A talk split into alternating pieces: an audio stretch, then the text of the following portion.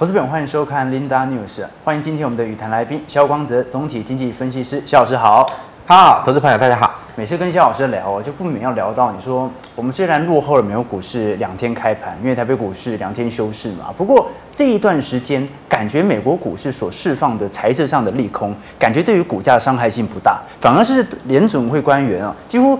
每一天都有一两个官员出来说，哎，这个似乎大家对于利率的紧缩预期要来得更加高，或者说对于整体货币政策啊不能够这么宽松。所以我们到底要怎么理解说？本轮的回调到底是什么原因？至少第四季财报快要开完了，快要结束了。可是你看到联总会的他态度又很明显，不希望让市场上的炒作热情特别显著，那就很尴尬啊！感觉市场上还没有赚够，还有一些资金停泊在市场上，所以你感觉到好像联总会怎么放音，股市都卖不太动。那么如果我们说现在从二月份一路到三月份哦，乖离已经拉高，这个时候有一点均值回调都是很正常的。那到底要什么原因让它回调？这是一个问题。那尤其今天台北股市收在一万五千五百九十八点，今天还上涨九十四点呢，一个开低走高。而且最近我们看到贵买股，不管是前几周的新宇，还是我们看到这几天 IC 高价股，其实一直非常的活泼。我们到底要如何理解台北股市这一波在内资散户在贵买当中的炒作情形呢？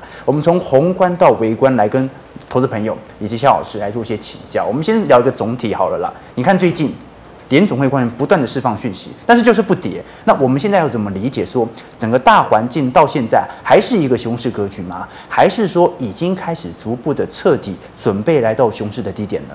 呃，就我的观点哈，如果说我们从总体经济面来看的哈，这通膨到现在为止它没有控制住哈，而接下来可能另外再过一两个月你会看到通膨数据往上走，也就是现在联准会一直在担心的，为什么他们最近又一直放出说哦这个利率可能还不不会有。还没有办法啊，预测已经到顶，还要在可能要延续这个升息的时间跟升息的高点，因为他们所面临到的通膨数据跟市场上接收到的是不太一样。好，应该这个通膨的力度它有要再增强的一个状况。好，但是这个状况出来，但是因为现在啊，例如说以美国散户投资人来看，最近两个月它是创下历史高峰的这种热度。好，这种散户投资人他最近就是很热啊。就是啊、例如说一月份呐啊，二月份可能统计出来还是会有再创历史新高的一个散户买盘，那也就代表，其实现在来看市场的操作的氛围跟实际的状况，它是背离的，是背离。好，那以台股来看呢，以现在来看，呃，散户的情绪应该也是呃，应该是这一波呃这个所谓的多头最热热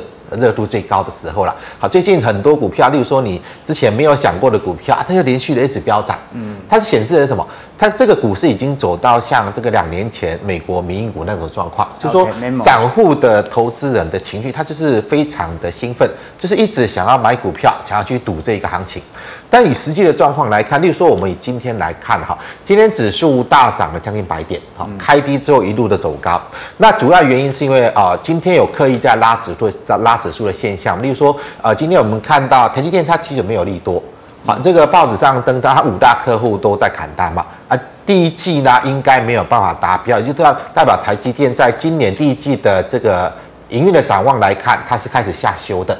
那今天会拉台积电，大概是要拉指数嘛，啊，例如说联电啊，联电它倒是有利多哈，联电因为它要高配息。啊，今天联发科拉到几乎涨停板嘛。好，这三档股票占指数，这个我想超过一百点了。光台积电就大概不到一百点哈。这三档股票就拉指数拉超过一百点。那联发科有什么利多？就是它要高配息嘛，对，配七十几块嘛。嗯。好，那我们就想的是，为什么今年很多公司都要高配息，把这个配息的这个盈余分配把它拉得很高？因为它不需要再做资本支出。啊，今年不需要再做资本支出，因为如果说你要做资本支出，那你就没有办法把这个所谓盈余全部分配掉嘛，嗯，你就要保留盈余去做一个资本支出。为什么今年？不需要去做资本支出，因为今年市场是在收缩的。那你当整体呃这个市场在收缩的时候，那我干嘛还要再去呃增加投资、扩大资本支出？就不需要嘛。所以不管说从联电哦，这个几乎呃八成以上的高配息，像这个联发科也八成以上的高配息，这个都是历年来最高的一个配息的一个这样的一个呃支出的一个额度。好，那它其实不是呃照道理，如果说你算这个股息值率哦，当然很好。好，联电呢也大概有七七趴以上的股息殖利率嘛。联发科这个配息下来，股息殖利率有十趴，对，这个是非常好的啊。但是因为你这个看到这个殖利率高，但是你没有去想到的是，为什么它可以把盈余全部拿拿出来分配？可能对于他们今年，对于今年的展望是不好的。好，那我讲股价啊。呃后续的，他要去反映的不是哦，我去年赚这么多，我配这么多给你，他要去反映的接下来它的营收会不会往上，接下来获利会不会往上？那以现啊、以他们啊、这个今年这种配息的一个策略来看，他们就是已经告诉市场，我今年没有要再做一个增加投资了嘛，所以今年你要去寄望他们营收往上成长，几乎是不可能。哎，这个观点很有趣哦。那等于是说，我们原本对于过去原本视为成长股的这些企业，突然在二零二三年全部都变成价值股了，每个都在配息。对，那配这么多息，资本支出肯定是会有所删减的。所以在这种状态底下，等于是说，这一些我们过去被视为成长股的感觉，现在好像变成了防御类股。那防御类股在这段时间，我们又要怎么做观察？毕竟。到现在为止，台北股市哦，你说短期内的拉抬效果，它已经拉了三千点了。你说它现在变防御类股，防御类股可能还是得跌啊。所以现在台北股市等于遇在一个比较尴尬的点位，一万五千五百点往上，很明显现在拉不太动。但你说要往下，这些。公司它已经尝试的进行资本支出的删减，尝试的让自己变成防御型类股。那我们要怎么观察这些企业基本面还会有恶化的机会吗？毕竟它已经稍微有所收缩了。呃，我是认为哈，那如果说以纯就营营收啦，跟今年的获利来看，我认为都是会呈现衰退。哦、啊，这个接下来，因为他们开始啊缩减资本支出，缩减营运规模，那也就代表今年啊整个营收跟获利的趋势是会往下去衰退的啊。例如说，以台积电啊，报纸上也揭露，就是说它五大客户都开始砍单，要调整库存嘛。那当然，你接到的订单变少了，你的营收就会往下掉，那个获利就会往下掉。但这个都是未来你才会面对到的。那现在大家面对到什么？就是过去涨了三千点啊，面对到的是过去的大家这个投资的一个意愿呐，和这种情绪非常的亢奋，非常的高啊，连那种啊名不见经传的股票都可以连续的拉拉拉涨一倍两倍的都有哈。那这种氛围还没有改变之前呢，啊市场情绪就这样啊啊，我就认为啊现在反正我这一段期间我们看一下，再把范围放大一点啊，对，范围放大一点。好，你你就看到这一段期间嘛，好好可以的，这样就可以。好，这一段期间啊，反正行情在涨，已经涨了四个月啊，这这这边横盘了一个月，它也没有再跌啊。我们看新中开盘过后的，其实这一个月来啊，大家非常兴奋啊，非常啊，这个很努力，很很热衷的在买股票，但也没涨上去嘛啊，没指数没涨上去，但是很多中小型的股票在这一段期间飙五成、飙一倍的都有。嗯，好，它显示的是市场的热度跟投资的氛围是非常的亢奋。但是就总体结结构上来看，其实它就是在横盘，就在横盘。好，例如说，我今天呃，请大家去看的，今天这个指数涨了将近一百点，我们看一下今天的江波图。好，开低之后呢，啊，为什么会涨起来啊？就是开低之后，我看到台积电往上拉嘛，看到联电往上拉，看到这个联发科持续的往上拉，所以指数就拉拉拉拉起来。好，那那你今天收盘看到指数涨了九十五点啊，但是啊，台指期货几乎都没有涨，嗯，几乎都没有涨。好，那为什么会出现呢这个今天整个、呃、原本的正价差，好像进啊、呃、台指今月是这原本正价差，它是转成一个比较大幅的逆价差，那你就要去留意，如果说今天在法人的像外资的这个台指期货的多单部位大量的缩减呢，那你反而要去留意会不会今天好有人在做指数的拉升，那反而在布期货的空单，好，这个就可能会影响到接下来状况，不然今天到底在拉什么？我想就是很明显的嘛，啊，就是台积电它没有它这个配息维持啊，这个去年一样。好，它虽然说去年呃获利增加超过五成，但是它只是对员工的这个分红多一点。对股东是一模一样，好，就是啊、呃，这个所谓的一季就是二点七五嘛，啊，去年跟今年都一样二点七五，所以在股息方面，台积电没有利多啊，但是呢，就整个接下来营运状况呢，它是有利空的。那股息有利多的是联电嘛，跟联发科嘛，啊，那当然你去反映短线上的所谓的呃这个高股息值利率，那它也就是一个短线的一个反应。但是我们要去想的是，为什么要在今天把指数拉上来？好，那但是指数拉上来过程，为什么台指期货都没有跟着去往上涨？那它反有可能就是一个怎么样？有可能就是一个转折的现象。好，如果明天这个指数不再强了，那你就要去虑会不会它就是一个今天的指数的拉升跟期货的逆向的一个走势，会不会就是一个转折？好，这个要去小心留意。再我们再从技术面来看了，从 K 线来看。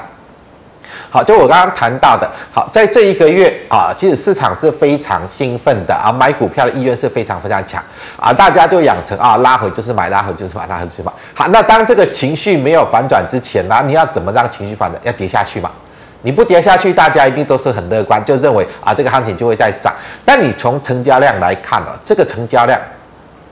其实大家理性的去看哈，我们再把范围再放大一点，好，范围放大，好。好，那这个位置哈，这个位置是一个比较头部的形态嘛。那当然你可以这边视为一个底部形态，但是你从成交量的一个状况来看，其实你说两千五百亿、两千五百亿的成交量，要让它继续往上去走多，把这边大量的套牢区的这个筹码全部都换手，几乎是不可能啦。因为这个这个量多大啊？你现在就只有这么一点点成交量，你要怎么再去往上走？那它就。出现了一个比较技术面的压力嘛，好，这边就是一个庞大的技术面压力。那基本面呢？基本面看起来也没有好嘛。接下来今年不不不管说我们从呃台湾的接下来外销订单呐，好，就这个所谓海关出口值、海关出口额啦，还是说工业生产的，还有这个所谓的呃景气对策其他，其实都是在往下落的。所以基本面来看，今年台湾的基本面比去年它一定是非常啊、这个比较。的基期来比较的话，一定是呃转差的程程呃这个程度会非常的大，好，非常大。那基本面是在转差，那技术面这边有庞大的一个反压，能够维持台股在这里高档震荡，那只剩下什么？整个剩剩下过去这三四个月投资人的乐观情绪嘛。嗯啊，所以你要去寄望这个行情继续往上涨，那除非你。可可以呈现一个多方的量能潮出来，至少你要跟可以去抗衡这边的一个高档的套牢反压嘛。那你现在来看的话，如果说啊、你没有看到更积极的多方的一个量出来，那这个位置啊，我们再把 K 线放大一点，好，K 线放大，好，K 线放大，好，就从新春开红盘过后这一段期间嘛，你就去想想看，这一段期间呢，投资人你是。买股票意愿是多强哈，这个大家都在买股票，没有人想要卖股票，但是它就是没有涨上去。好，那这么一个月，大家这么热衷的一直把呃钱投入到股市去买股票，都没有买上去的话，那接下来就算你持续这么乐观再买，那也不见得会买上去啊。嗯，啊，它要怎么怎么上去？怎么上去？你就要稍微去观察啊，除非嘛，除非呃这个有更大的资金量进来，好，让成交量呈现一个。持续放大的多方量子，它它它才代表什么？实际有大量资金在流入。当实际大量资金流入呢，你才可以寄望台积电继续往上涨嘛台积电现在看起来呢，啊，今天的拉升，我们看一下二三三零台积电。好，今天的拉升它只是一个什么样？一个跌升的反弹嘛？啊，那这个成交量看起来只是跌升反弹啊。台积电如果在这里，它接下来反映的是它营收的下滑，反映它是它的获利的衰退。那如果说它这里头部成型开始往下掉呢，那你要寄望行情继续往上涨，那当然难度就会出来。OK，那等于是很明显嘛。你说要回到 前年的那五六千亿的量，那肯定还要一段时间。好，所以就算熊市要结束，都要给它一定的时间来打底了。不过我们这样子回来拉。如果您刚才聊到的关于加权指数，哎，最近好像拉不太动，它的确是有这个症状。但问题是你看到有一些高价的 IC 股哦，其实最近发动算是特别显著哦。那我们都知道，高价股一般散户玩不起嘛，所以这一波我们可以用两个角度来解释。第一个啊，是从柜买角度，柜买其实还在一个创高氛围啦。啊，目前短期内其实资金拉抬效果还是特别显著的。那过去几周其实呃柜买当中的个股轮动，其实也有蛮多有波段价差的概念股。那加权你虽然看到重要的权值股拉不动，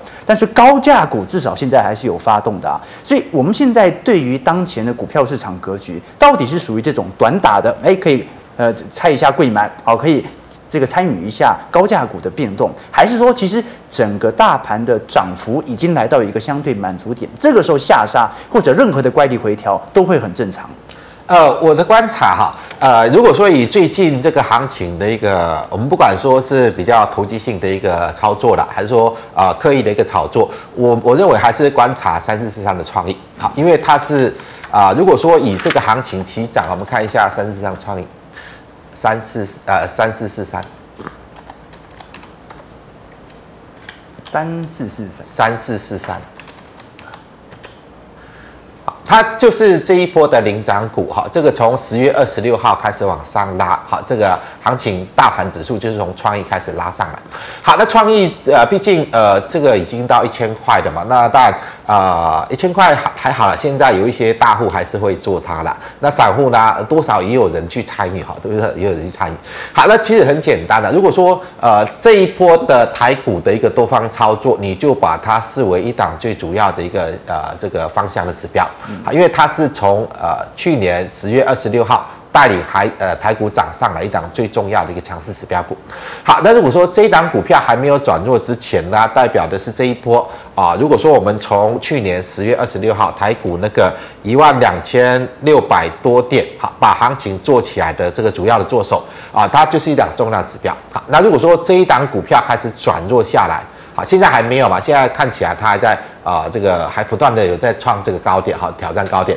好，哪一天如果说创意开始反转，它才代表最近这三个多月啊进场的这些主力开始在走，开始在出走。嗯，好，他如果还没有出走呢，他就会不断的东东拉拉西拉拉嘛，啊，就是不断的在做一个轮轮动的一个点火。好，那如果说以创意来看的话，以今天来看，它这两天的往上走，它已经进入到量价背离的状况，那代表什么？代表它的筹码还算稳定，嗯啊，所以它不需要很大的量就往上拉。但是如果说哪一天它开始出现一个量爆出来的一个反转 K 线出来，那你就要开始去小心啊，会不会开始啊、呃，就是啊、呃，最近这四个月啊，进场台股的这些所谓的主力的资金啦，它开始有达到一个满足点，开始要往往往开始啊、呃，这个获利撤退的一个状况。一旦这些主力资金有要获利撤退的状况一出现哈，那大家在短线上在这里就要开始去啊小心了，小心这个行情，毕竟已经涨到一个很高的一个临界点，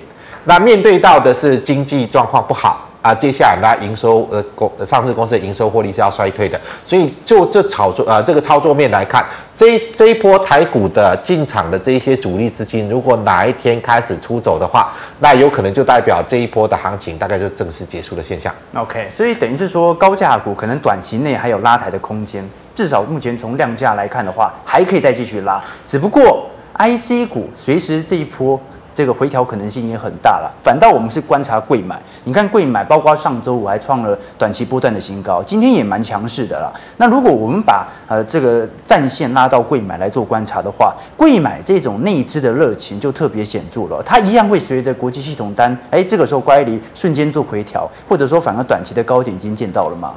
呃，我个人的看法哈。当情绪很亢奋的时候，哈，你很难去知道它什么时候会反转，哈，因为大家就是呃做多的意愿很强嘛，而也没有什么人有意愿去卖股票，所以你就很难去判断到底它什么时候呃会出现一个明确的反转。但是我就是请大家去看那个讯号的哈，如果说创意一旦反转，就代表啊带头冲的人已经开始要转向撤退。OK，好，那如果带头冲的人开始在转向撤退，你光靠呃一般散户投资人的情绪去支撑。就很难哈，例如说以行情来看，为什么去年十月份啊、呃、这个情绪会那么低落？那其实那时候呃跌到一万两千六百六百点的时候，其实市场投资人情绪是完完全悲观绝望的。嗯、那你你会乐观，是因为已经有人拉上来了啊，有人带头把行情拉上来，所以当你看到行情上来啊，你又又从啊四个月前那种悲观的情绪又转成乐观。好，这个带头把行情拉上来的这一些人，万一他开始绕跑呢？好，万一他开始赚够了，我开始。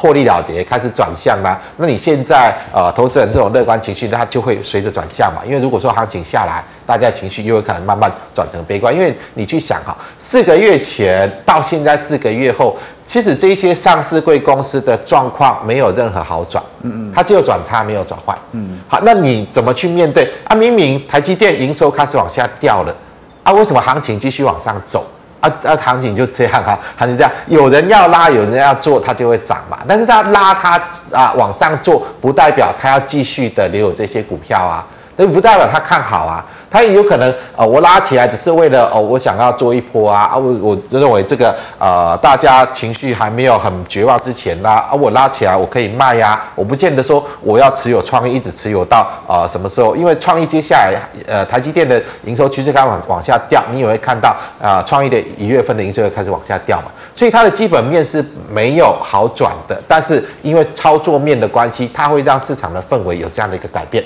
嗯，所以加权已经拉不动，而且 IC 可能真的随时会跑了，所以我们做一个总结啦。因为最近轮动的族群其实非常非常快，好不容易在加权当中，在集中市场当中有一个 IC 的主题，等于是说这一波不管是联发科啊，它的高股息、高殖利率之外，或者对于市场未来任何有 IC 产业即将转好的这种想法，其实至少就目前的基本面而言，至少在未来一到两个季度都是难以达成的。这个是没有机会啊，只简单来讲是没有机会的。OK，好。那没有机会，这个时候我们就要来聊一下在呃柜买当中或者个股层面啊各自发挥的一个角色了。我们现在观察一下六四一一的经验哦。其实如果是从六四一一的经验来做观察的话，你看它是做呃这个 ESD 的哦。你看最近股价也拉抬很显著。你看不管是贵买还是集中市场哦，现在一堆这种小型股就突然就拉了好几根，你让人家忍不住要追。那这种概念股或者我们讲说这种短期内比较活泼的个股啊，我们应该用什么样的讯号来确保？哎，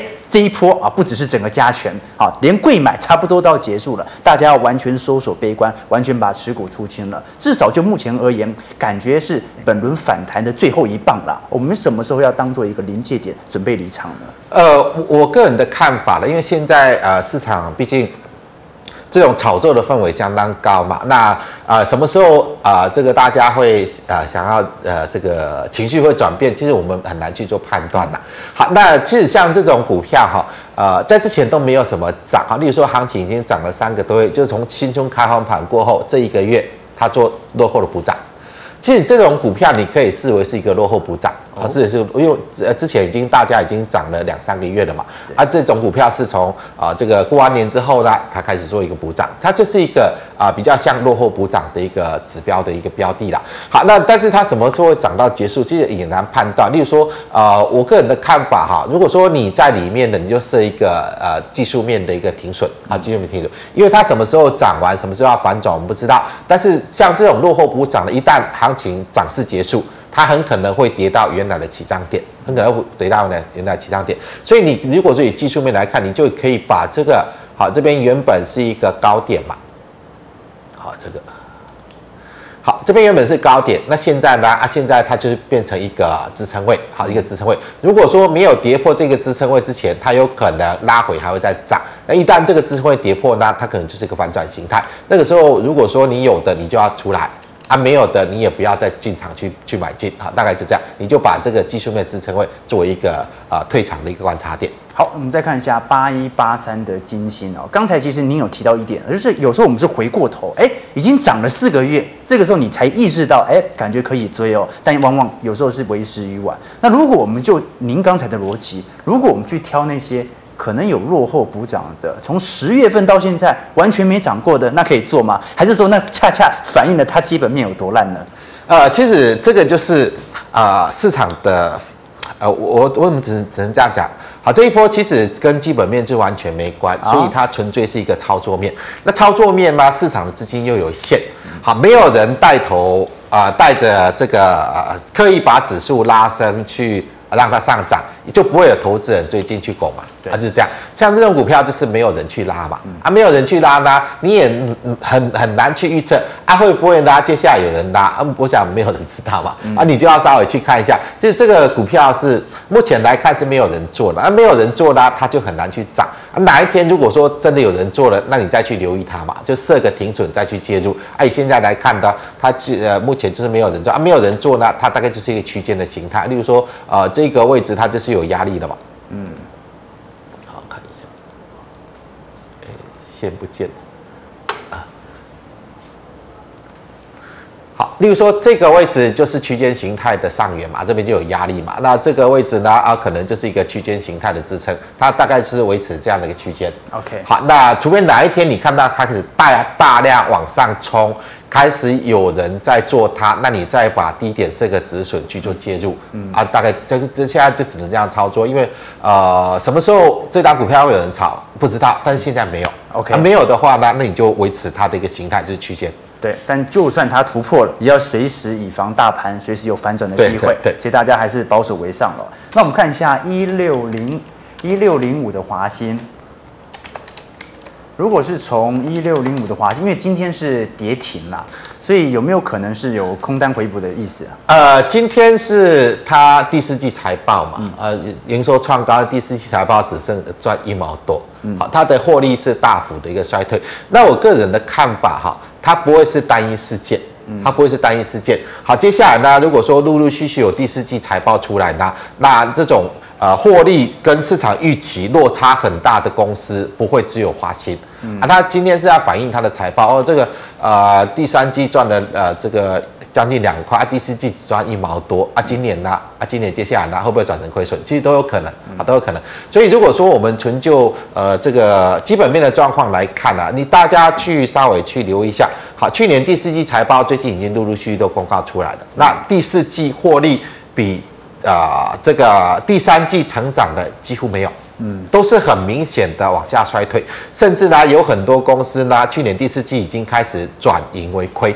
已经开始呈现了亏损。那今年上半年，我们不要谈到下半，今年上半年啊，第一季、第二季，我认为这种获利下滑的状况还是会很明显，还是很明显。那以华新来看，那毕竟啊，你一季只赚了一毛多啊，如果今年都是这样呢？好，如果今年都是这样啊，会不会今年的获利就只剩下五毛钱、六毛钱？那如果说它只剩五六毛钱，那五十块的股价是不是太贵？嗯，好，你是以这个啊、呃，去年前三季来看，它一季都赚了一块多，啊、前上半年就赚了五块呀，啊，再加上下这个呃第呃这个前三季就赚了五五块多啊，加上第四季，你可能看它哦，应该会有六块多七块嘛，所以它股价涨到六十块很正常嘛，啊，但是第毕竟出来啊，第四季只赚了一毛多啊，如果今年每一季都只赚两两三毛呢，啊，今年如果整个获利只有大概。一块钱甚至不到一块钱了，那股价就太贵了嘛。好，这样所预写的股价看，那以华兴来看的话，我认为呃短期啦，好，短期你要看这个支撑位了。好，这个支撑位如果守住，它会在这里做震荡。如果这个支撑位没有守住呢，那它可能就会下撤到这个位置了。好，那稍稍微留意。好，毕竟呃，大家过去对于它的预期啊，现在财报出来看起来是一个比较错误的期待，比较错误的期待。才第一根而已哦。OK，好，我们看一下三六九三的银邦。好，银邦现在来看，它已经明显的双头形态了。好，明明显双头形态，尤其是它这个。第二个高点，它是用量价背离过高，然后做一个反转了，所以这张股票，我认为你这个位置你要要停损。好，如果这一旦这个位置跌破，你不停损的话，它会大幅的反转。啊，没有的，我认为不要再进了。OK，好，我们再看一下一五八四的金刚，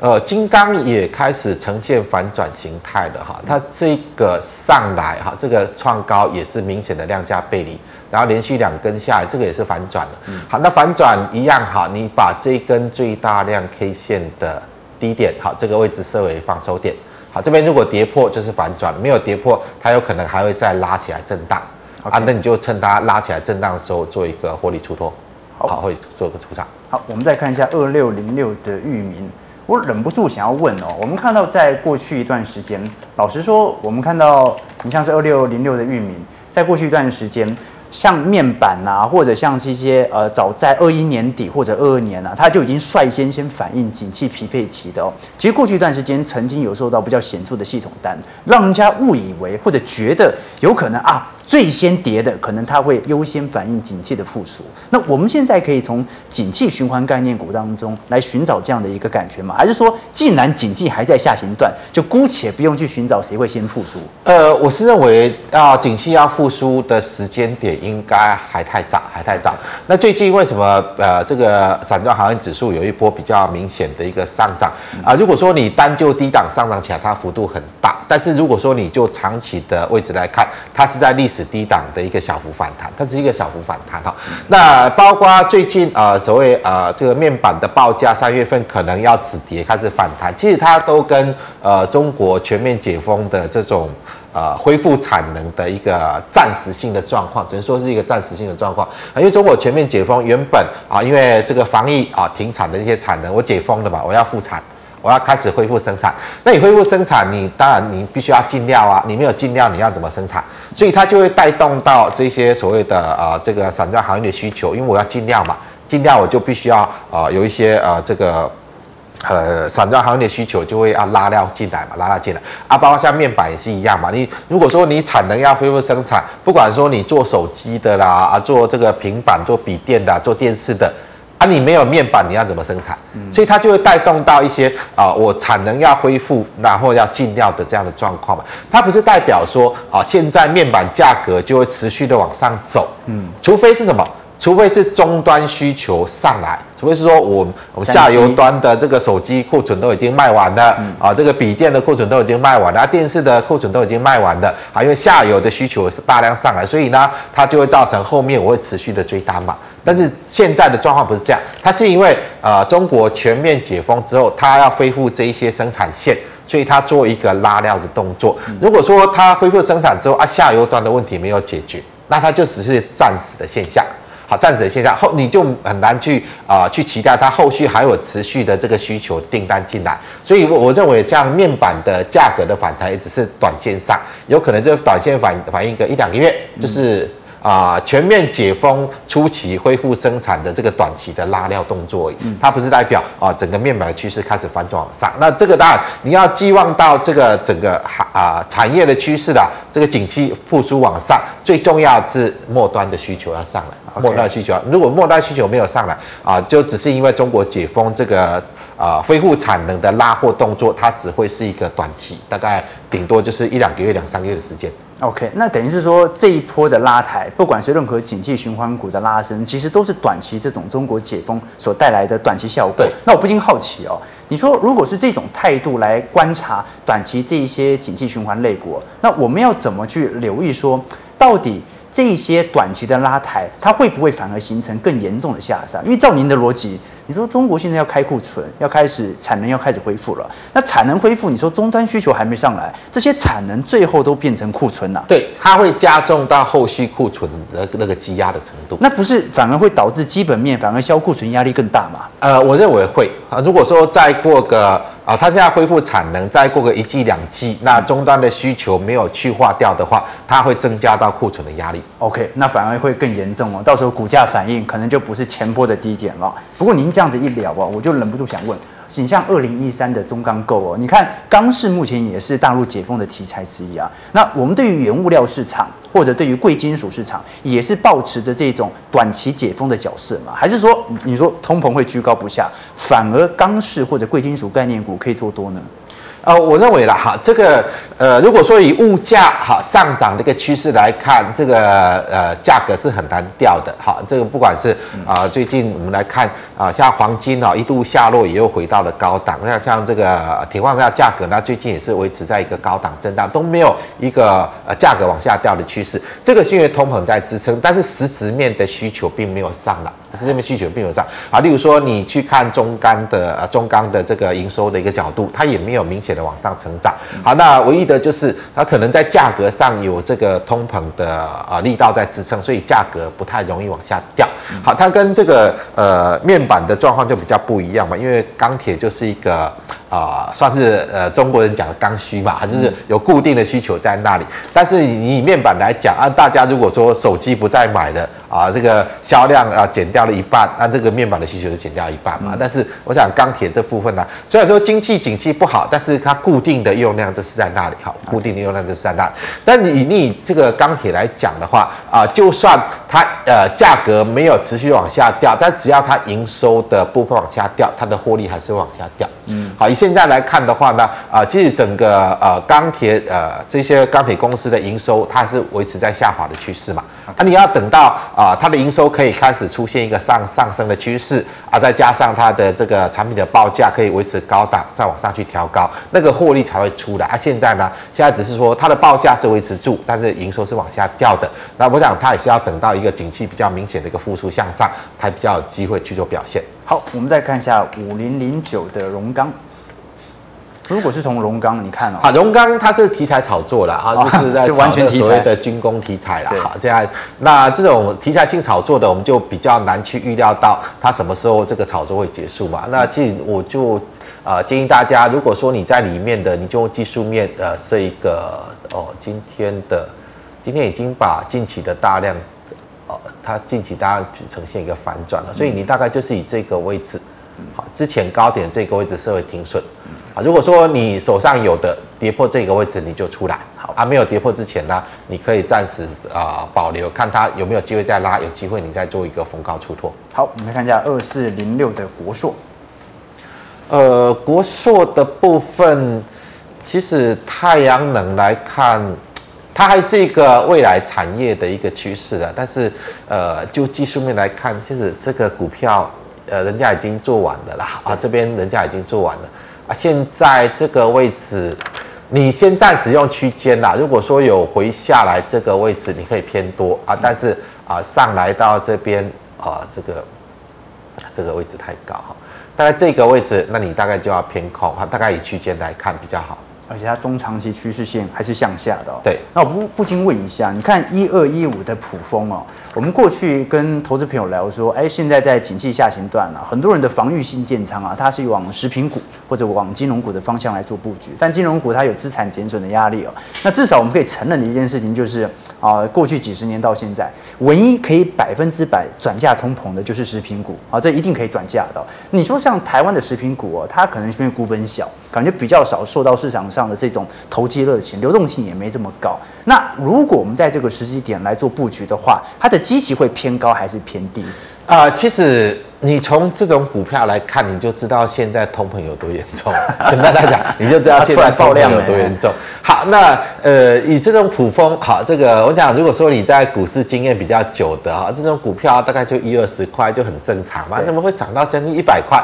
很难想象，对不对？嗯、它就在反映目前的通膨的状况。嗯，好，那。这档股票现在到这个位置已经爆出量了，那短期我认为高点大概也见到，因为它今天爆出大量了。嗯，好，那爆出大量之后呢，如果说你对它还有兴趣去通膨的布局，我认为等这个拉升过后回到这个整理区间。这边倒是可以去做留意的啊这个位置倒是可以去做留意，但短期我认为它的高点已经出来，已经好的啊。那我们观察的是，龙年这种股票哈，这种万年万年这个所谓的大家闲着没事干的这种感觉，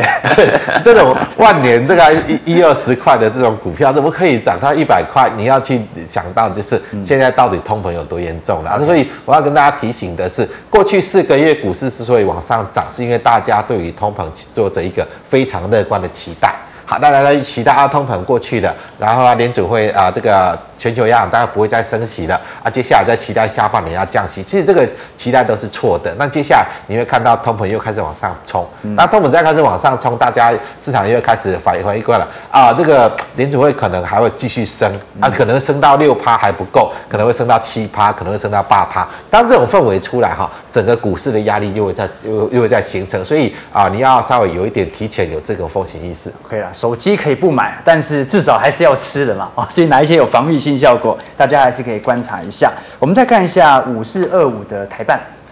好，台半的部分其实它还是一个属于比较区间的一个观念哈，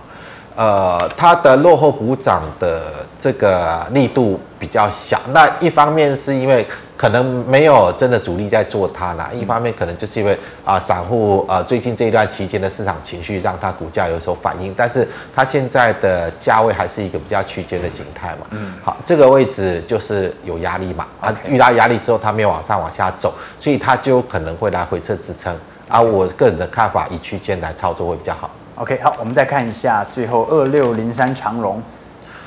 呃，长荣的部分。其实它也是呃高股息殖利率嘛啊，但是配一年嘛，哎啊对，但但是就是今年的状况可能会很惨，因为散这个货柜运价已经来到损益两平点了，可能今年大概不太会赚钱，好不太赚钱。好，那其实呃去留意啦，这个这这这一波的所有类股轮动啊，这个可能是最末棒。追末棒，因为几乎所有类股都已经轮涨过、轮动过了，啊，唯一还没有的就是啊、呃，这个所谓货柜行业啊，最近啊，散装行业也已经在做补涨了哈，做最后的补涨啊。如果说呃，这个货柜三雄、货柜航运最近也开始做补涨，一旦这个。啊，补涨结束，开始明确的反转啦，那可能也就是啊，整个肋骨轮动最末端结束的讯号，那这也是可以去留意观察的一个重点。那以呃长荣，我是认为短期哈，如果说还没有反转之前，他们有可能会稍微做一个补涨，按你这个位置大概就是压力。OK，好，大概这个位置就是呃目前如果短期要补涨的压力。那短线上呢，这里不要再跌破了。好，如果一旦这里再跌破，就可能代表的是类股轮动最末棒也结束的现象。OK，看完航运，我们来看一下这个航空好了。你看前阵子贵买哦。所以有一阵子，我们看到新贵是新宇航空啊，然后观光类股啊那一波，老实说拉抬效果很明显啊，连续拉个三天四天涨停板这样子哦。那如果我们以航空股来看的话，还可能有期待吗？还是说题材已经完全过了？我们对于疫情后的旅游还能够有更多的遐想空间吗？毕竟现在都涨这些概念股啊，对不对？那是因为他们已经先涨了啦。啊，简单来讲啊，整个长荣航大概在这一段已经把它。所有可以预期的利多全部反映完了啊，所以这一段期间，就算啊，人家又在炒这个所谓观光啦啊，炒那个啊什么新挂牌的航空，它也没有办法去反应嘛，大概就这样啊。接下来呢，你要小心它就会反转，因为所有题材都已经反应结束之后，它要再维持这么高的价位，真的是比较难。嗯，而且那你就要小心它可能就正式的开始。啊，反转起点，而且大家要想象啊，你看一九年华航和长荣航的价位在什么地步啊？以前载人的都没有比过去两年载客的好赚。现在疫情解封之后，我们看到虽然载人的回来了，但会不会行情就回到一九年以前的水平？对，它在疫情之前那个股价的位置还是有可能会回去。对，好，那我们最后看一档哦，三二二八的金利科。好，金利科这最近。所有半导体 IP 股都有人炒，而，唯一就是这一档没有人炒，它是唯一一档没有人炒的这个半导体 IP 股了。对，好，那你现在来看，你要寄望它再做一个落后补涨吗？也是可以的，但是，呃，毕竟这一档股票。它的空方的压力很强，我是建议大家不要去赌啦。如果说你非要去赌 IP 股，那你就赌创意，嗯啊，但是你要设个停损，因为一旦创意反转，那这个股票可能很快会跌破这个低点，OK，可能很快跌破这个低点。那你这个如果说持有的，你把这里设为防守点，一旦跌破的话，那你就要走啊。我是比较不建议你去做它的落后补补涨，因为啊、呃，既然人家已经拉成这样，啊，它都没有拉上去，就代表它可能。本身有一些问题存在。OK，好，那我们今天大概先聊这些呃概念股的范围啊。不过我最终想问肖老师一个问题哦，你看呃这一波从十月份反弹到现在，其实如果是以周乖离或者说拉升涨幅来看的话，或者拉升的点。点位达了三千点哦，拉的时间拉的点位其实都算是蛮长的。你要说它也算是符合中期反弹的格局了。那这一波我们假设乖离点已经到了，先不预设破不破前低，它有一个自然的乖离回调是很正常的。那它它会伴随着什么样的讯息开始转弯呢？因为你看过去一段时间呢，很多人都认为它要跌啦哦，因为财报不好要跌，可是财报不好它没跌，联总会官员放鹰，它也不跌。那现在在三月份的到来，我们可以用什么样的数据来作为一个重要的观察点位，或者国际讯息盘面的变化，是属于三月份的通膨数据，还是说三月份的升息有可能出现变数呢？会不会有可能从本来预估的升息一码变成两码？还是说三月份还会有什么样的讯息或者大事值得我们特别来做一些留意和关注，以防整波的乖离来到终点之后啊，我们都很清楚啊，股市不管是反弹还是在熊市区间哦，它都还是属属于这种长。牛吉熊的杀会杀得很快，什么样的指标可以当做我们最后的判断点？